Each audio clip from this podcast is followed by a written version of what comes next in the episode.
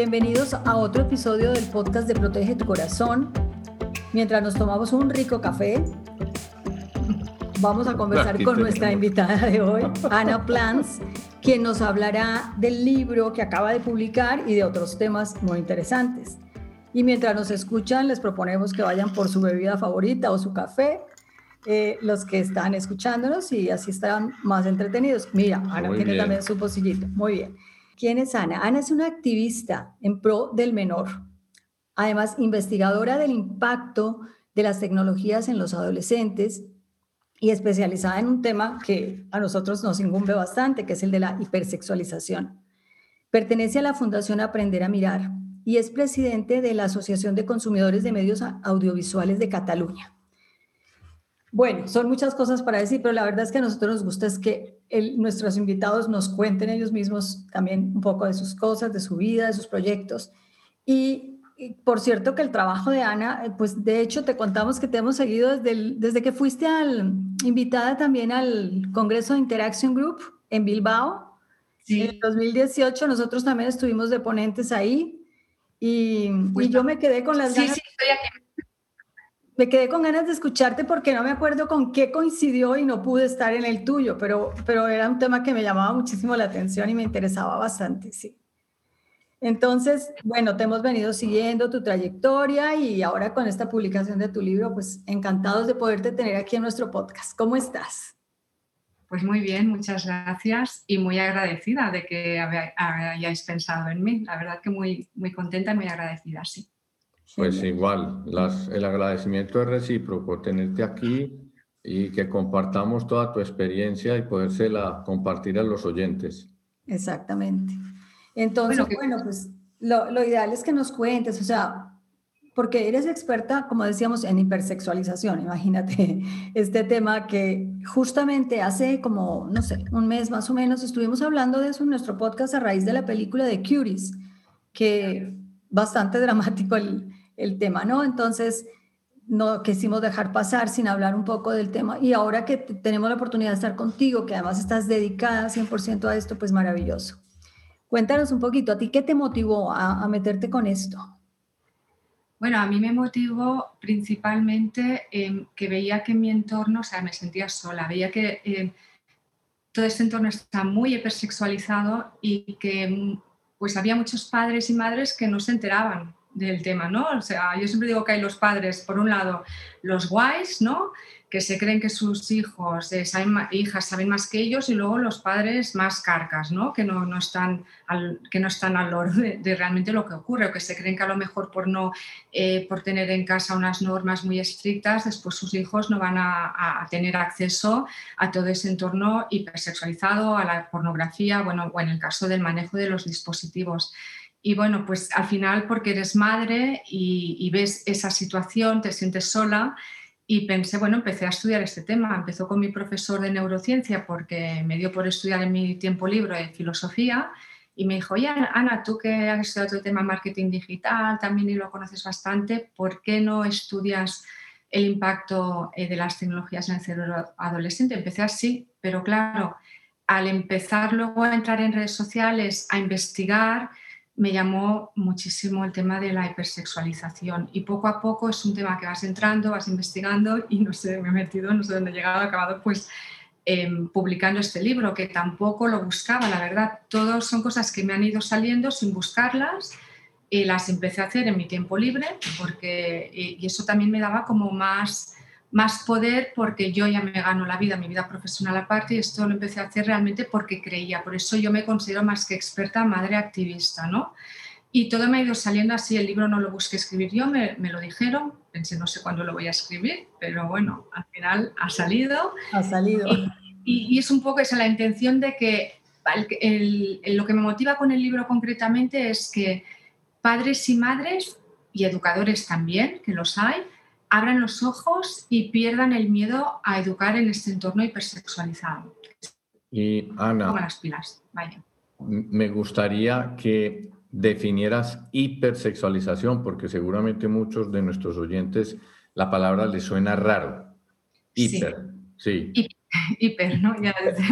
Eh, es, es una tendencia a exaltar el valor sexual de la persona por encima de cualquier otra cualidad que pueda definirla. ¿Y dónde lo vemos eso? Pues tú imagínate, imaginaos que ahora salimos a la calle, solo hace falta ver, creo que igual aquí en Barcelona, que en México, que en Colombia, que en cualquier otro país, en, las vallas publicitarias, en los autobuses, eh, en la calle en general, en los escaparates. Pero llegamos a casa y esa hipersexualización, eh, ¿dónde la vemos? En la televisión. Encendemos la televisión, lo vemos en los eh, realities o en los anuncios, da igual si es un anuncio de perfumes, si es un anuncio de chocolate, si es un anuncio incluso de electrodomésticos. Lo vemos en los videojuegos, en las películas, bueno, everywhere, ¿no? En los estereotipos de género. Los estereotipos de género son ideas preconcebidas que utilizamos para justificar el comportamiento de chicos y chicas.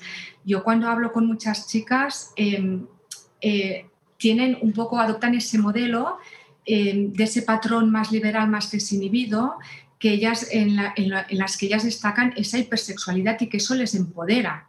Yo muchas veces les digo, bueno, a ver, ¿acaso este poder te ha dado la suficientemente fuerza para no ser vista como una mujer objeto y de hecho hasta ahora nadie me ha sabido responder, ¿no? Pero ojo porque los chicos cada vez se están hipersexualizando más, también hay un estereotipo de chico hipersexualizado. Y bueno, delante de esta realidad es cierto que, bueno, que eh, estamos en una sociedad hipersexualizada en la que nos hablan de sexo hasta para vendernos un helado a las 4 de la tarde. No sé si os gustaría saber, por ejemplo, porque claro, ¿Qué pasa? Esto es el mundo offline, estamos hablando del mundo online. El mundo online eh, no es que esté más hipersexualizado que este mundo offline, lo que ocurre es que hay más visibilidad y menos control. ¿sí? Y uno de los sitios que más se prolifera es en Instagram. ¿Y qué vemos en Instagram? ¿Qué creéis que vemos en Instagram? Los jóvenes. ¿Qué ¿Cuáles son los influencers que más siguen? Y igual, Así es. Eh, no sé si te saco, pero igual te saco y, volvamos a entrar, pues la música, la música igual. Igual, muy bien, las canciones de reggaetón, por ejemplo, me lo he dejado, muy bien, muy, muy buen apuntado, o sea, la mayoría de, letras son claramente machistas y misógenas, ¿no? Eh, eh, Maluma es un referente para, para muchos, muchas jóvenes de estas que además se llaman feministas. muchas niñas tienen ahí una contradicción tremenda. Luego, además, ese modelo que el modelo de chicas o de influencers que más eh, triunfan en las redes son em, unas chicas muy experimentadas que venden eh, un, lenguaje feminista, cuando en realidad lo que hacen es em, vender su cuerpo como un objeto para mercadear, sea a cambio de likes, sea a cambio de popularidad o sea a cambio de, dinero, ¿no? Pero ¿qué ocurre? Que este modelo es imitado por em, por muchas chicas, ¿no? que son las que de forma inconsciente dejan que sean los demás que, la valoren que las valoren a partir de pues, imágenes retocadas o también suscitando un patrón cada vez más sexy grammar. Al final, de tanto reproducir este tipo de patrones, se acaban normalizando entre ellos y lo peor, entre los más pequeños, porque así es la, ¿no? un poco la escala. Ellas imitan a ese tipo de influencers y después los más pequeños y las más pequeñas imitan también a ese tipo de, de influencer. ¿no? Entonces, claro, es cuando muchas niñas me dicen, em, no, es que yo no me hipersexualizo, porque lo han normalizado tanto que no lo saben ver. De hecho, en el libro, bueno, en el libro hablo de un test que hemos así hecho con la asociación, les he pedido ayuda para que los padres eh, puedan entrar a través de la web, todavía no está colgado, y puedan hacer un test de hipersexualización. ¿Por qué? un poco para que puedan coger una foto o, una, o un vídeo en Instagram y puedan ver si se está hipersexualizando. ¿Cómo lo verían? Por un lado, se puede ver por el grado de desnudez, pero claro, a veces no es suficiente porque, em, por ejemplo, eh, ¿verdad que estamos de acuerdo que la escultura de la Venus del Nilo mm, nadie pensará que está hipersexualizada, ¿verdad?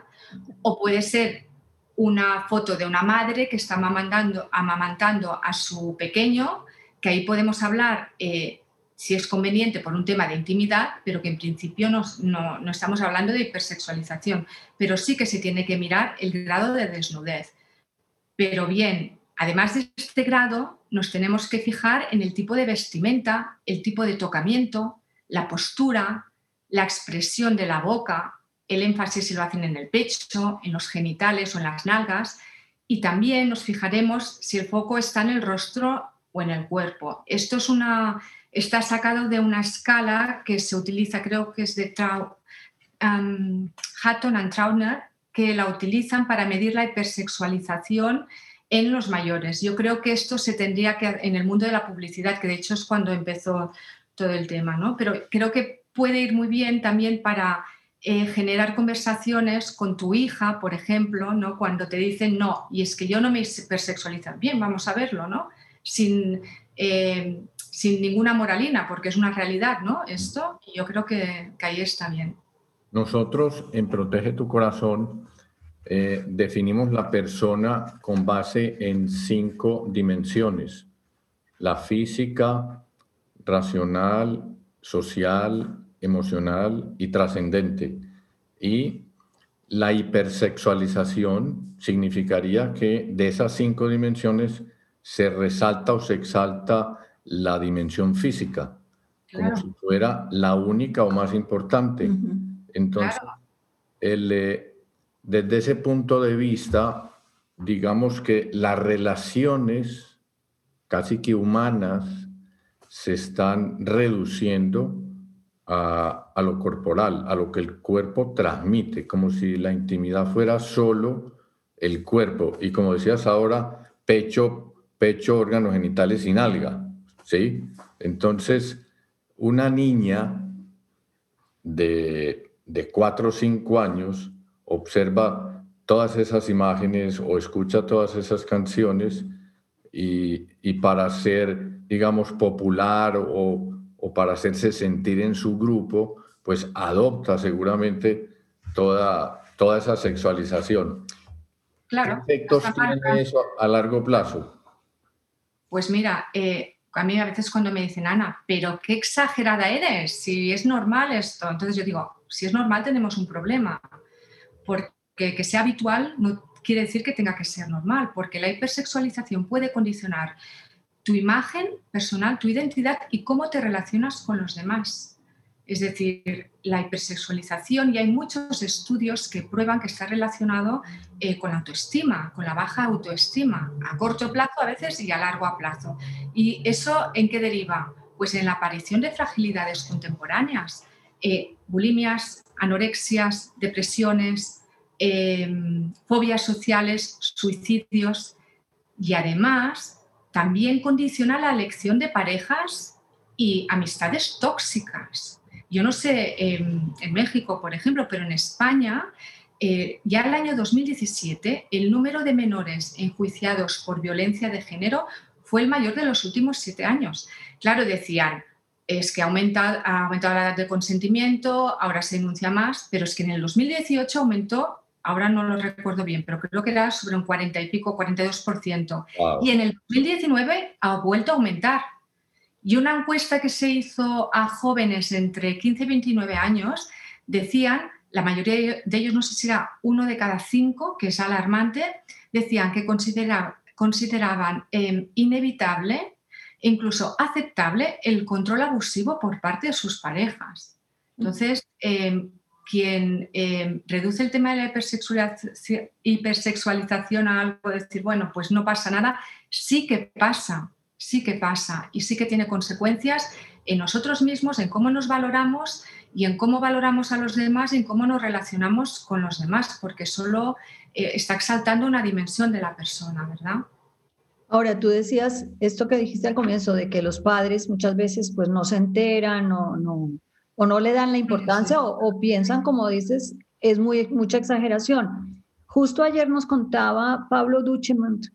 Ay, me encanta. Sí, nos estaba contando de una niña de siete años en TikTok con 17 mil seguidores. Es una niña que sube solamente videos bailando. Entonces, él decía, 17 mil seguidores. Esto está aprobado por los papás. Son los papás los que probablemente le abrieron esa cuenta. ¿Y qué pueden estar buscando en una niña de 7 años hombres mayores de 35 años? Porque además dice que el, porcentaje de, en ese tipo de seguidores es como que un 60% suelen ser mayores de 35 años. O sea, es una cosa espeluznante. Y uno dice, bueno, ¿cómo puede ser que unos papás no se den cuenta, no midan las consecuencias? Tú, por ejemplo, en ese terreno, ¿cómo, cómo estás llevando a los papás a, darse cuenta? Es que, claro, en primer lugar, tu hijo o tu hija no es un trofeo. Además, por otro lado, eh, quizás desconocen que la sobreexposición de, tu hija, en ese caso, también del menor, digamos en general, puede atentar con su intimidad, es lo que te, os comentaba antes, además a su autoestima. Y además, dependiendo del tipo de contenido, como decía muy bien Pablo, em, puede ir a, parar pues, en manos de pedófilos. Y cuidado, porque aunque se borre eh, además a la Internet oscura, que aunque esto se borre, em, después ya se, ya, ya, se sabe que en Internet es muy difícil de controlar este tipo de contenidos. Pero además eh, lo que puede ocurrir es que tu hija cuando sea mayor, em, claro, va a tener esas consecuencias. A lo mejor te puede denunciar y ha pasado algún caso de no sé en qué país fue, de una niña que eh, denunció a sus padres porque habían publicado toda su vida en redes sociales. ¿no? Em, yo creo que debemos ahí ser mucho, muy responsables. Claro que a lo mejor a muchos papás les da un subidón de dopamina cuando están em, compartiendo cosas de sus hijos o sus hijas, ¿no? porque no siempre es para que sean influencers. Mm. Pero si además te lucras económicamente, Mm, yo creo que a largo plazo esto va a tener consecuencias en este niño o esta niña, ¿no? Por, toda esa eh, sobreexposición, vamos. Ahora, Un, papá y una mamá que notan que su hija está dando pasos hacia la sexualización y tiene 12, 13 años. Entonces le dicen, hija, mira, pues es que tienes el cuerpo muy descubierto, además la falda muy arriba el escote, pues más profundo que una mina de cobre, ¿sí? Y hija, no, no, está bien, no está bien. Entonces, la hija le, puede decir a los papás, pues miren, yo, de todas las compañeras mías, yo soy, yo soy la más recatada. Y ustedes me están diciendo que soy exagerada. Entonces, ¿cómo aconsejarle a los padres abordar el tema de manera que no sea impositiva y que, y que la hija al menos se ponga a reflexionar. ¿Cómo, ¿Qué les dirías tú? Claro, por un lado es lo, que os comentaba de, intentar ver eh, todo el tema de, o sea, objetivamente, por cómo te estás hipersexualizando, para que realmente vean y luego que sepan las consecuencias que pueden tener. Aunque es cierto que en un joven o en una joven es muy complicada.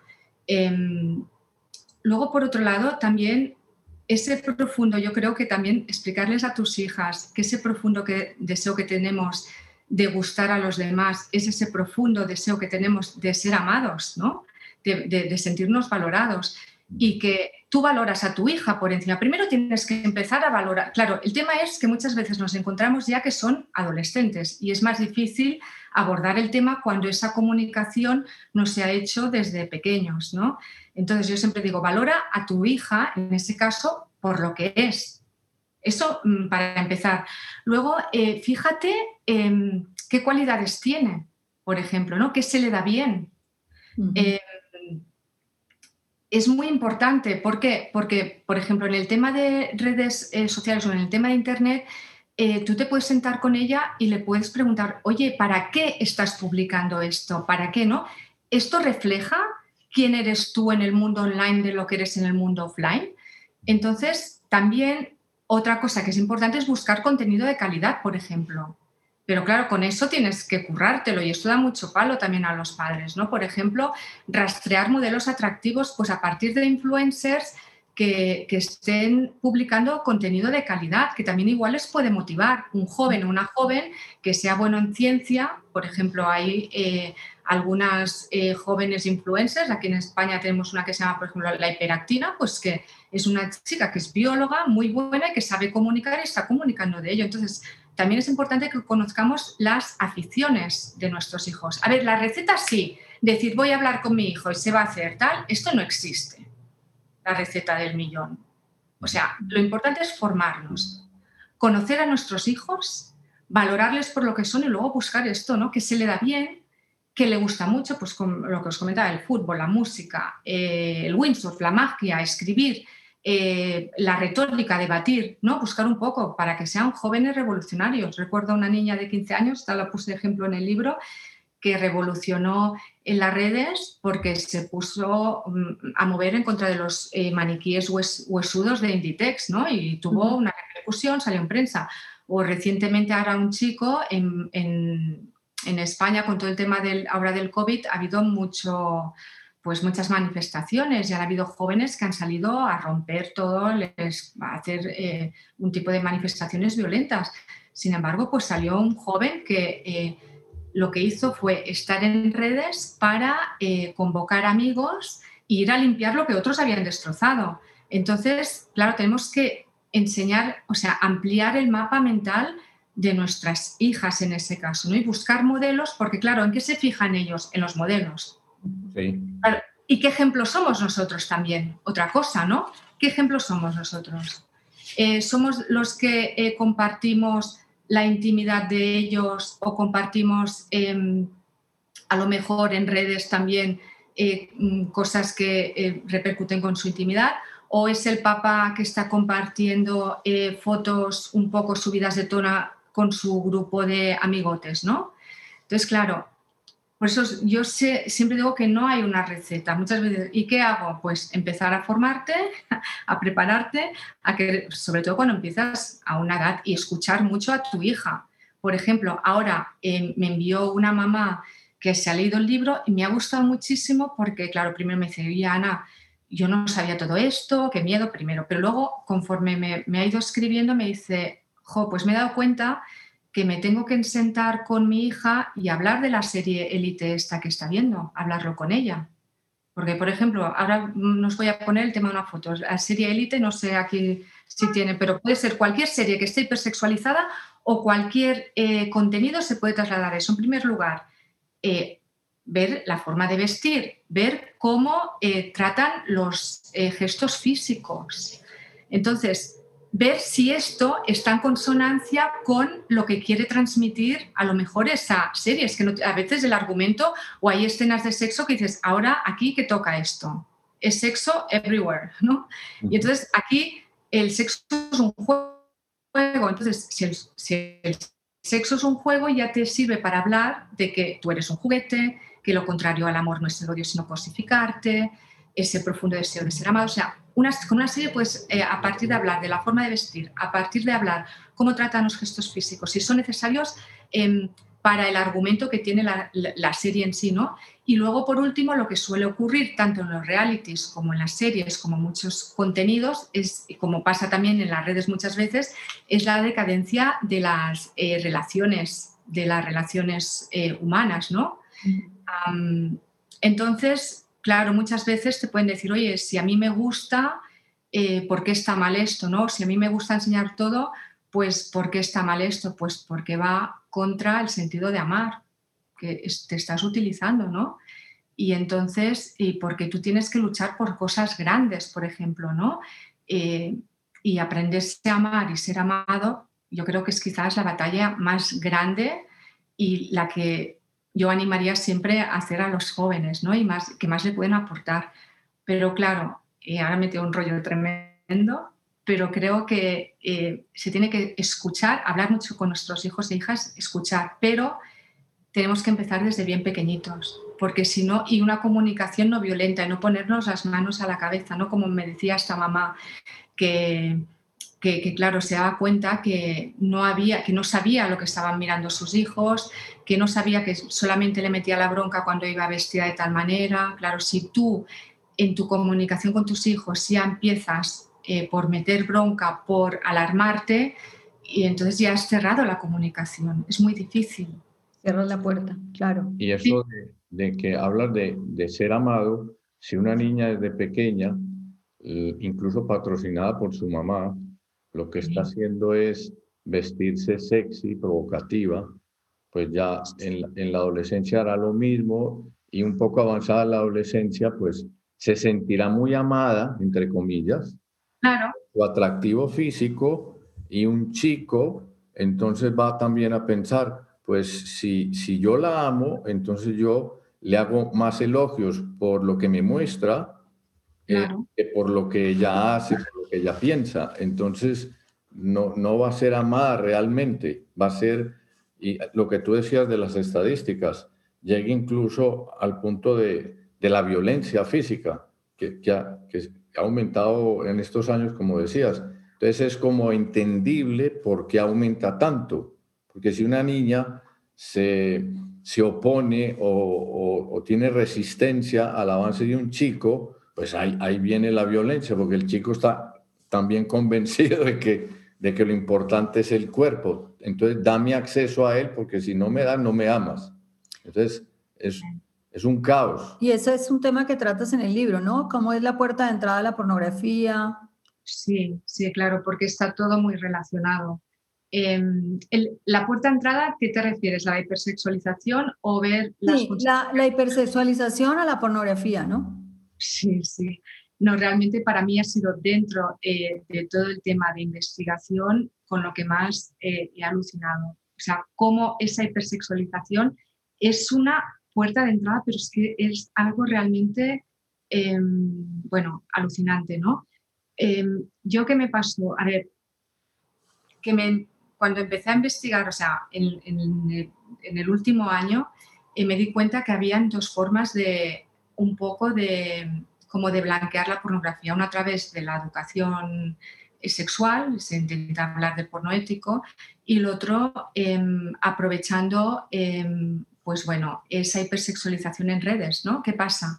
Que yo creo que es la puerta de entrada, ¿por qué? Porque empieza a ser normal, sexual, como lo hemos estado comentando ahora, ¿verdad? Sexualizarse y de ello se aprovecha esa industria. ¿Cómo lo hacen? Una de las formas es aprovechando esa normalización para hacer otro tipo de porno, el amateur. Este verano eh, yo sigo a una activista, igual vosotros pues, eh, estáis eh, muy al día en todo, que se llama Megan Donovan. Ella es nacional en áreas de pornografía y prostitución. Entonces, demostró las malignas prácticas de la industria pornográfica para preparar, reclutar y explotar a mujeres y niñas marginadas.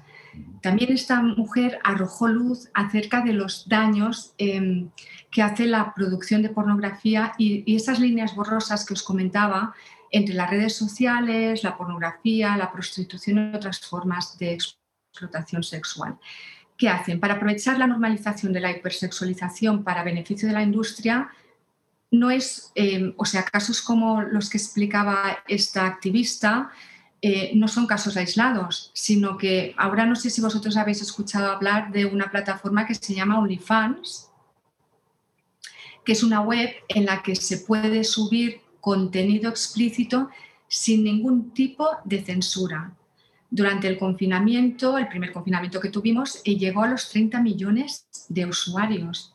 El principal problema y más preocupante es que eh, los menores de edad son quienes la utilizan. Entonces, ¿cuál es el gancho de este tipo, tanto de este tipo de plataformas como de lo que denunciaba eh, esa otra plataforma que ella denunciaba? Es porque es una plataforma que además luego acaba derivando en prochenetas, que utilizan a las niñas para eh, pues luego desnudarse o hacer descorts, etc.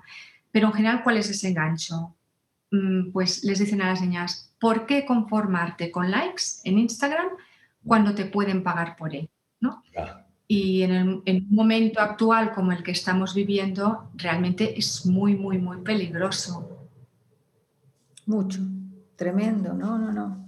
Es, y lo que dices tú son unos unas líneas muy borrosas entre unos, unas cosas. Claro, se normaliza, tú, cuando, ellas cuando entran, es lo que comentabas, es muy difícil eh, luchar con eso así solamente directamente. ¿Por qué? Porque está en todos los sitios. Es que está normalizado. Exacto. Y cualquier niña, eh, a lo mejor niña fantástica, fenomenal, que no tiene nada que ver, o sea, fantástica, todas son fantásticas y fenomenales, pero es decir, que en principio no tiene ningún eh, problema, que es brillante, a lo mejor niñas que son, yo he hablado con ellas, digo, pero si tú eres brillante escribiendo, ¿por qué metes estas fotos? Cuando a lo mejor podrías, ¿no? Hacer, eh, crear otro tipo de contenido que te valore por lo que si a ti se te da bien eh, tocar el piano, ¿por qué me estás enseñando la nalga? No sé, ¿no? Esta contradicción, ¿no? De que nosotros, y que nosotros, de la vida offline a la vida online, ¿no? nosotros hicimos la campaña esta que hicimos con jóvenes, eh, se llama precisamente Live, ¿no? Live your real life, ¿no? Vive tu vida real, porque es que realmente no es así. Y claro, la pornografía, la industria se aprovecha de esto. Lo de OnlyFans realmente es escandaloso. Mm. Pero es que em, además en este OnlyFans hay chats privados en el que em, la persona puede recibir peticiones ¿no? pues más obscenas o de quedar luego, de crear otro tipo de contenido. Pero bueno, se está poniendo muy de moda y además en los medios se está banalizando muchísimo, que es que yo realmente em, no lo entiendo, la verdad. Es, es muy... Y, y, una niña hipersexualizada, mm. eh, si los padres o el entorno la animan a pensar que no lo sea, puede también pensar, pero si no lo hago, entonces no tengo amigas porque todas están igual si no lo hago, pues me voy a quedar sin amigos, pues porque todas están esperando niñas sexualizadas. Pero bueno, esto es como pasaba antes también, que eh, decían, es que todos hacen tal. Al final, yo creo que en la educación, o sea, tenemos que ser, primero, también es muy importante lo que comentaba antes, hacer red, pero si, si tu hija, yo sé, yo conozco personas que van a contracorriente y lo están consiguiendo. ¿Pero por qué? Porque eh, tienen mucho criterio, son un buen ejemplo, porque al final el ejemplo es muy importante. El principal órgano educativo es el ojo. Entonces, eso es súper importante. Y si tu hija se siente valorada por lo que es desde bien pequeña, ha tenido una comunicación contigo, em, ¿qué va a pasar? Que luego también se va a valorar ella mejor, no va a tener tanta necesidad de sobreexponerse y va a tener relaciones más sanas. Y no pasa nada porque va a tener criterio. Sí que es difícil, ¿eh? se, lo está diciendo, se lo está diciendo alguien que, sabe lo difícil que es, pero no nos podemos. Eh, es como ahora el tema de la pornografía. Hay mucha gente que está metiendo el porno y se, tiene que meter el porno eh, ético en la, en la, educación, tienen que ver porno para aprender porno. Y digo, a ver, perdona, eh, no, tenemos, o sea, se tiene que hablar del porno claro, alto y bueno, clarísimo, pero precisamente para decir que el porno no es amor y para decir el daño que hace y para que sepan ¿no? las consecuencias. Y luego hay otra cosa que, que, que yo creo que es muy importante y es educar en el cerebro social. Y esto también se hace desde pequeñitos. El cerebro social es ponerte en los zapatos del otro. Entonces, cuando es joven, a lo mejor eh, tu hija o tu hijo eh, puede colaborar una, una ONG, pero cuando es pequeño o es pequeña, es tan fácil a lo mejor como colaborar en casa o como, em, no tanto en casa, quizás no sería tan altruista, pero un hobby altruista podría ser con los abuelos. Y tú estás desarrollando este cerebro social. Con este cerebro social eres más capaz de ponerte en los zapatos del otro y va a prevenir muchas conductas, va a prevenir pues conductas, por ejemplo, de que a, un niño o a una niña le llegue una foto eh, de, una, de otra niña desnuda y que se sepa poner en los zapatos de, la, de esta niña y no compartirla. O se puede eh, llegar a pensar, ella, pues por ejemplo, consuma a nivel de pornografía la relación que tiene con la trata, porque es capaz de ponerse en los zapatos de otro. Y esto también es muy importante. Eso que la al final sigamos estirando, la educación es la base y cuando em, son adolescentes, si no ha habido una comunicación, claro, hay papás y mamás que dicen, claro, la, la solución, no hay solución. Sentarte, em, formarte y empezar a hablar. Nunca es tarde para empezar, pero hablar muy claro con tus hijos y escucharles. Decir, oye, no me voy a poner a... Vamos a ver esto juntos, ¿no? Vamos a compartir, a ver qué te gusta, ¿no? En el tema de, eh, de Internet, vamos a buscar otro tipo de modelos, ¿no? Eh, más positivos. También que, porque como mínimo, esa hija va a ver que le importas, a que te importa, perdón, y que estás eh, empleando tu tiempo, lo que quieren es que estés presente, ¿no? Y que le importas y que te lo has currado y que estás allí. Y hay muchas cosas que no sé si os ha pasado a vosotros, pues peleas que tienes con tus hijos y que es normal. Y luego con los años son los primeros que dicen cosas que tú, que te decían que anda, que, que estás equivocado o no, que te decían tal y no, salen y dicen, bueno... Mm, lo decía mi mamá. Lo decía mi mamá, entonces, pues sí, sí, sí. Así es. Oye, y respecto, porque generalmente hablamos hipersexualización relacionado con las niñas, pero los hombres, ¿realmente cómo se están afectando con este fenómeno? A ver, eh, en los niños no se ve tanto. Sí que es cierto que ahora ya hay un patrón masculino, que es, lo que os comentaba antes, los estereotipos de género, que son esas ideas preconcebidas. Entre las chicas em, es ese modelo más liberal, más desinhibido, en plan, ¿no? más sexualizado, yo tengo el poder con esto.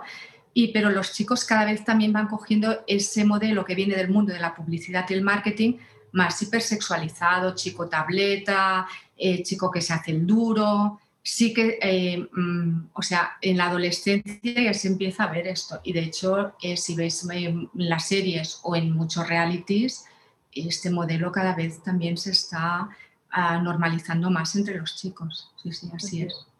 Bueno, y esta, digamos, uno podría decir, bueno, entonces la batalla está perdida, ¿o qué? ¿Qué, qué futuro nos espera? ¿Qué, Porque en realidad uno piensa, bueno, por ejemplo, tu trabajo influye muchísimo, incide mucho en los papás y también a nivel social porque hay unas fundaciones, pero claro. esta cultura realmente nos está impregnando. Sí, tienes toda la razón, así es. Em, pero tenemos, pero no podemos parar, tenemos que unirnos, cada vez somos más también, ¿no? O sea, donde está el mal, también está el bien y ahí no podemos desanimarnos. Pero lo primero es, como os comentaba antes, la familia. Es el primer, mm, para mí, yo creo que es el primer nivel de prevención, ¿no? Es necesario educar cerebro, corazón y voluntad. Y esto se puede hacer eh, desde muy pequeños, ¿no? Eh, después, dentro de la familia es muy importante el men sana y corpore sano, porque a veces no olvidamos. La alimentación, el sueño y el descanso y el ejercicio. Esto, yo cuando estudié neurociencia pensé otra vez, ¿no? recordar algo que es tan esencial.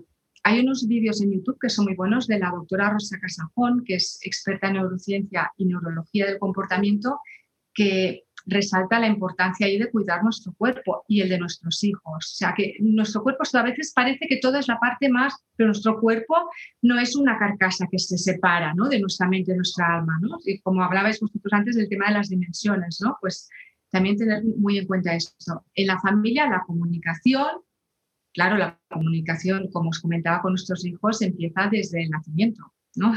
Entonces, es muy difícil si no has generado espacios desde la infancia que luego te puedas comunicar, escuchar mucho.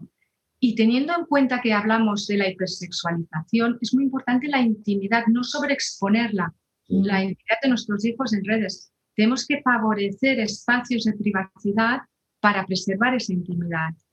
También es muy importante comentabais el tema de las eh, canciones ¿no? de reggaetón que se escuchan, ¿no? Em, tenemos que escoger tanto juguetes como programas televisivos, como películas, como música adecuados para cada edad.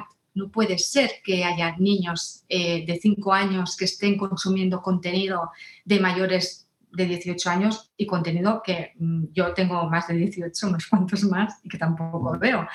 Pero eh, eso también, ¿no? O mamás que ah, escuchan con sus niñas eh, este tipo de contenido. O mamás, digo mamás porque es lo que más hay, un poco volviendo a lo que decíais antes, que se van, por ejemplo, el concierto que dio Maluma fue el concierto en que más mamás había con las hijas.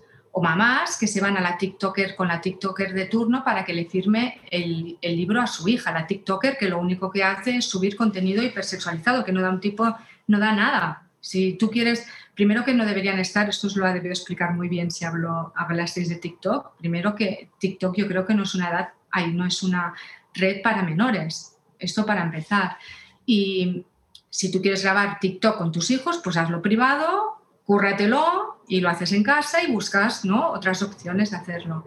Lo que comentábamos también, valorarles por lo que son mucho más allá de sus atributos sexuales, fomentar el autoconocimiento y las competencias, ¿no? Educar el cerebro social, lo que os comentaba antes, porque y luego también que tengan límites. Es muy importante poner límites a, los accesos, ¿verdad?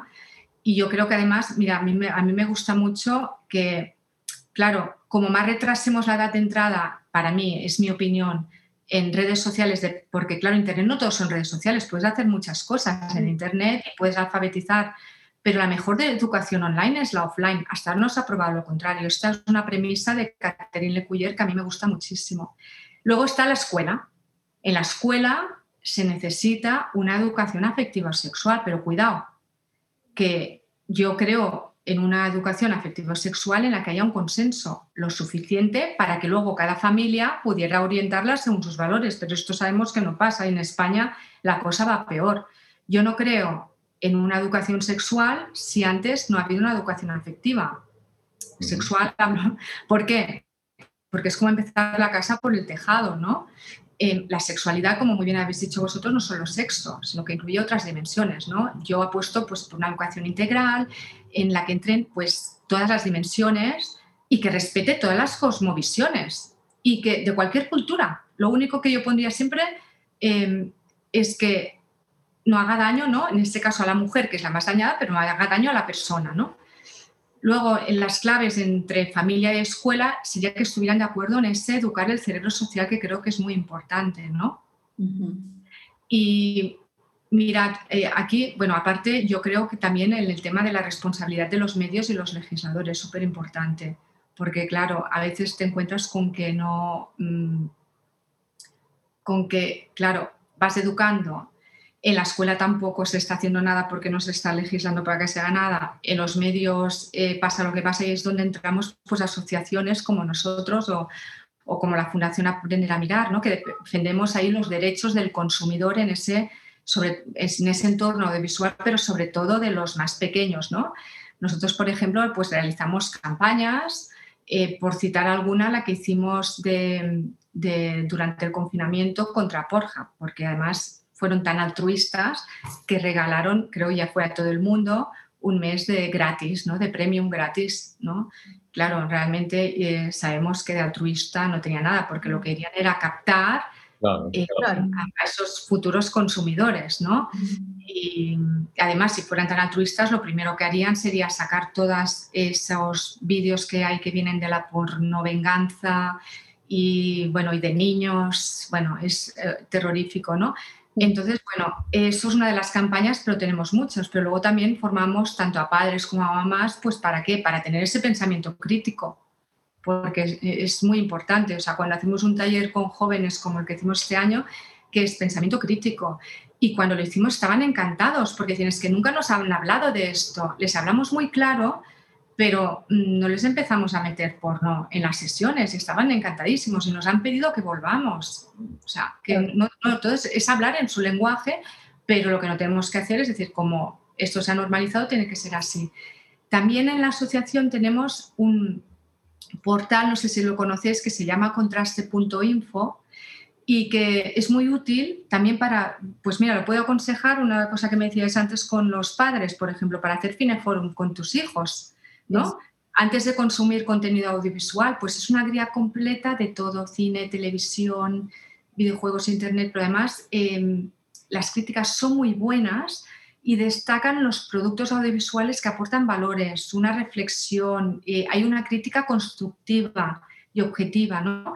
Y también yo creo que de este modo puede ser una herramienta de comunicación para compartir entre entre padres y hijos y así fomentar un poco ese espíritu crítico. En, contraste, tenemos a Mar Pons, que ahora hacen un podcast que se llama Póker de Series. Yo, es que Mar Pons es muy crack, de verdad. Si alguna vez eh, contactáis con ella para entrevistarla, porque realmente es muy buena, porque eh, sabe analizar con espíritu crítico con los jóvenes, se pone en su en sus zapatos. Exacto. Analizar las series, a ver, no es que te guste o no te guste, es buena o no es buena, vamos a analizarlo, ¿no?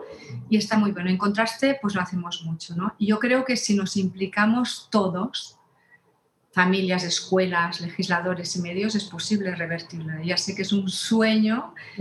Eh, pues es lo que decías, bueno, no, no estás tan sola, yo creo que estamos muchos en esta tarea y queremos, queremos lo mismo, exacto. Entonces, por eso, bueno, por eso estamos trabajando, ¿no? Para lograr revertir toda esta tendencia. Mira, interesantísimo lo de contraste. Y por cierto, la tenemos que invitar a Marcons a un podcast. Para que, sí, buenísimo. Luego nos pasas el contacto. Muy necesario además divulgarlo. Importantísimo, sí. La verdad, el tema de series también es algo que, que está, pues es muy fuerte, la, la, la, tendencia y más ahora con el confinamiento, pues... El y además lo ve como yo puedo hablar desde la moral, ¿sabes? O si está bien, o, pero he aprendido mucho con ellos, ¿sabes? ¿Por qué? Porque ellos hablan como expertos. Y además, claro, entonces son mucho más creíbles. Claro, es muy importante. para los jóvenes, súper importante. Porque si no, además puede generar rechazo de plano y ya no te van a escuchar, ¿no? Y en realidad hay que ver muchos aspectos, no solamente el, el aspecto moral. De hecho, yo en el libro doy muchas, el tema, no sé cuántos códigos QR hay, hay muchísimos, pero también he hecho una página, que ahora, porque ¿qué pasa? Que lo que yo me pasa muchas veces es que, vale, ok, ya has avisado, ya has puesto conversaciones que pueden tener con tus hijos, tal, entonces, ¿qué herramientas, no? Y entonces también en la página mi pretensión es ir subiendo pues vídeos motivadores para poder ver con tus hijos, aficiones altruistas, aficiones de otro tipo, ¿no? Más creativas, tal, eh, influencers que inspiran, etcétera. Entonces, esto lo voy subiendo en la página para poder dar herramientas verdaderamente a papás y mamás que les sean útiles, ¿no? Un poco, porque creo que es importante. Eso, eso me ha encantado, ¿no? De la conversación, porque realmente durante todo el tiempo has estado dando herramientas, ideas muy aterrizadas de cómo se aplica, o sea, qué es lo que hay que hacer. Esto que has dicho de lo moral, pues justamente cuando decías ahora los efectos a mediano y largo plazo, de algo que es negativo, pues eh, con estudios, con estadísticas bien fundamentadas, entonces se puede hacer o hacerles ver la relación de causa y efecto de lo que el daño puede suceder. y entonces ya con eso un adolescente o una niña dice, ah, entonces eso no está, y, y lo moral entonces viene como consecuencia. Pero si alguien que habla empiezas a atacar de frente, probablemente cierra, cierra el corazón de un adolescente. Entonces, ah, ya viene, ya viene a dañarme la vida, ya me viene a complicar todo. Pero esta vía de entrar por la razón eh, y que saquen la consecuencia, pues ahí encuentran lo moral, que es bueno o que es malo. Esto es súper importante. Mira, por ejemplo, en, el libro también he puesto ejemplos de este tipo. Ahora no hablaré, por ejemplo, del sexting, ¿no? De las consecuencias del sexting, porque el sexting lo practican hoy como antes se fumaba de escondidas. Engáñate, el padre que dice que esto en mi casa, porque lo, se ha normalizado una barbaridad. Entonces, ¿cómo entras para hablar eh, es un tema bastante eh, extenso ¿eh? para hablar de las consecuencias, pero voy a poner un ejemplito. Coges el vídeo de Chela Story, que es eh, una historia de cómo un proxeneta contactó con ella a través de mensajes directos en Instagram, que ahora ya se pueden, puedes hacer de que no te lleguen directs, es un cambio que ha hecho Instagram en positivo, y esa chica terminó prostituyéndose. Claro, es un impacto tan fuerte. O sea, los jóvenes se mueven por impactos, entonces vamos a meter impacto. O el de Amanda Todd, no sé si conoces, Amanda Todd es muy conocido, mm. es una chica, eh, está padeciendo el grooming. El grooming es cuando un adulto eh, se hace pasar por un menor para engatusarle, para conseguir que contenido explícito y a veces también para quedar luego offline y abusar de, del menor.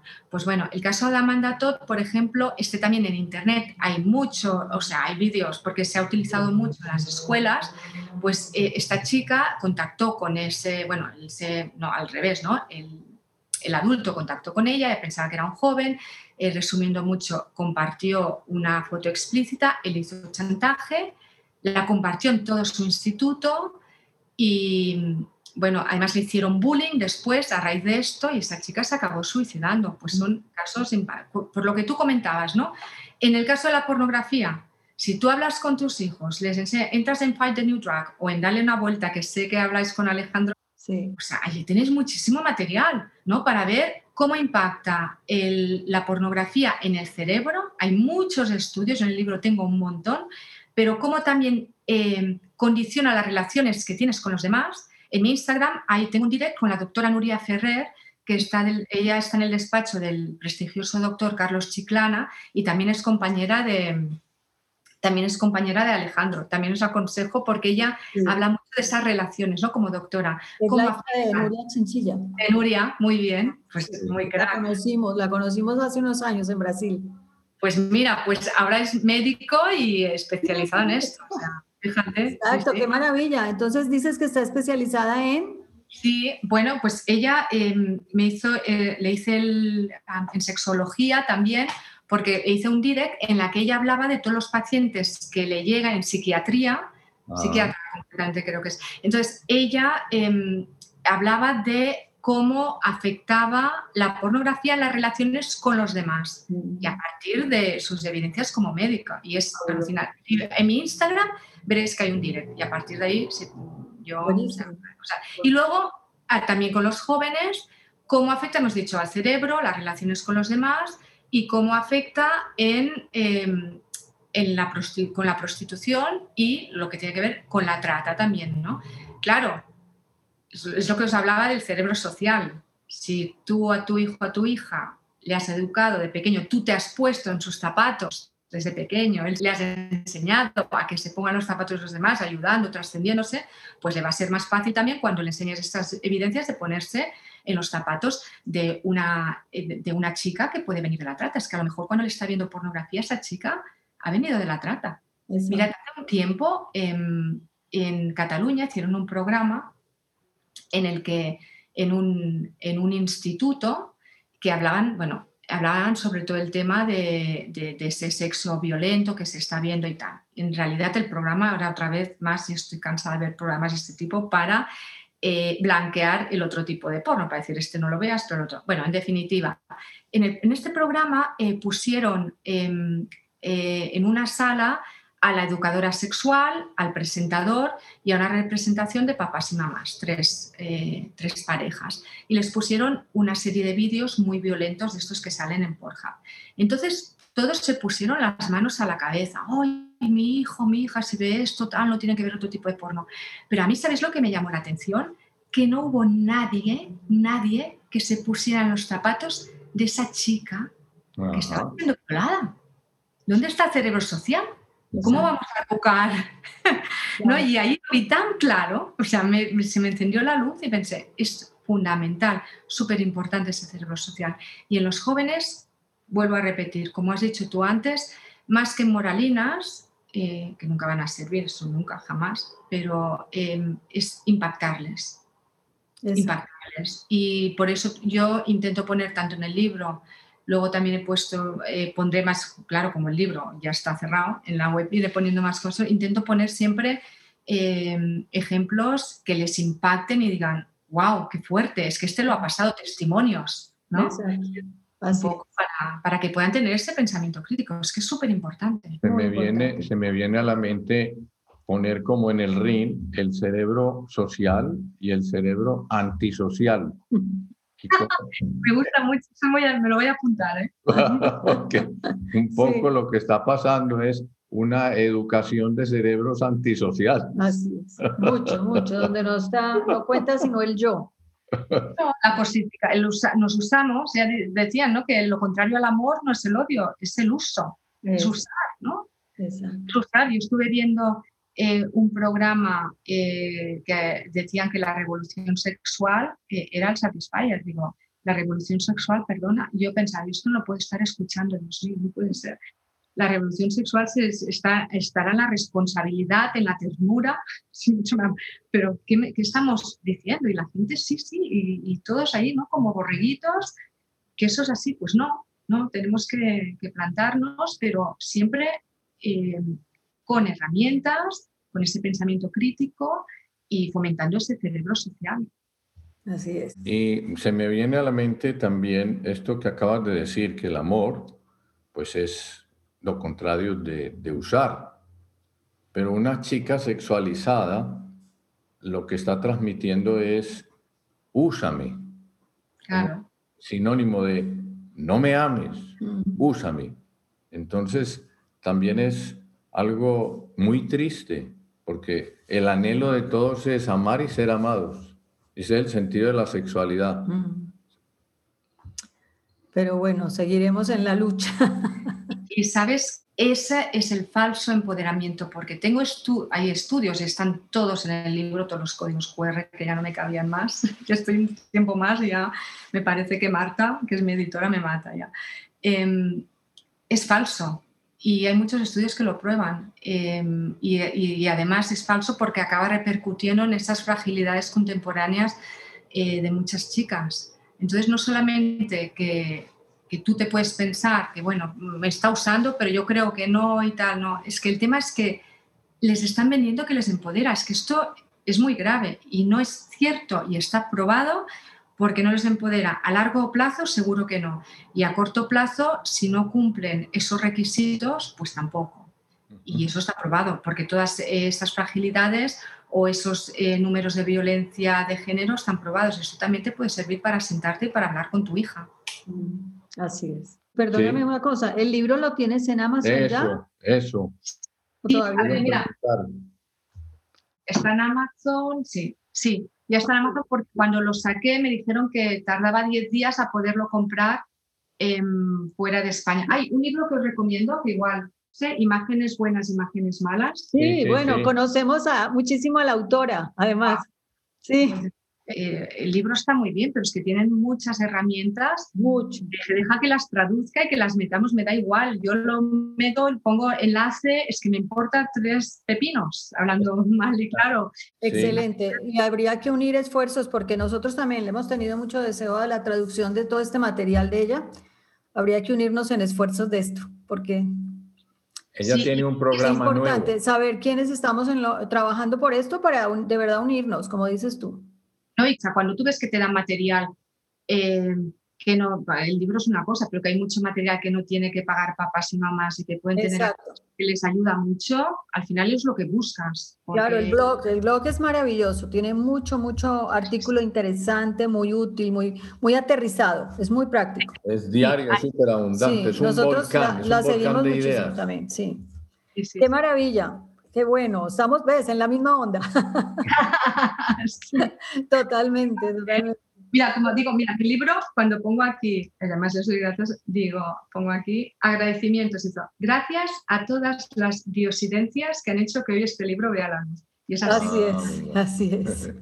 Qué maravilla. Pues muchas felicidades por tu libro. Eh, lo pondremos también en el resumen del podcast para que la gente lo busque, el nombre completo. Y, pues nada, ha sido un gusto estar contigo. Creo que con, eh, al final has dado ya además muy buen resumen de, de, unas ideas muy concretas que hay que tener en cuenta con los hijos. Entonces, pues no hace falta repetirlas, creo que está muy claro. Y, y, bueno, pues darte las gracias de verdad por tu tiempo. Qué maravilla. Y espero que no sea la última vez que nos veamos. Así es. Muy bien. Qué placer. Un abrazo. Un abrazo. Gracias. Bueno, feliz noche. Bye. Adiós. Bye, Adiós. Gracias.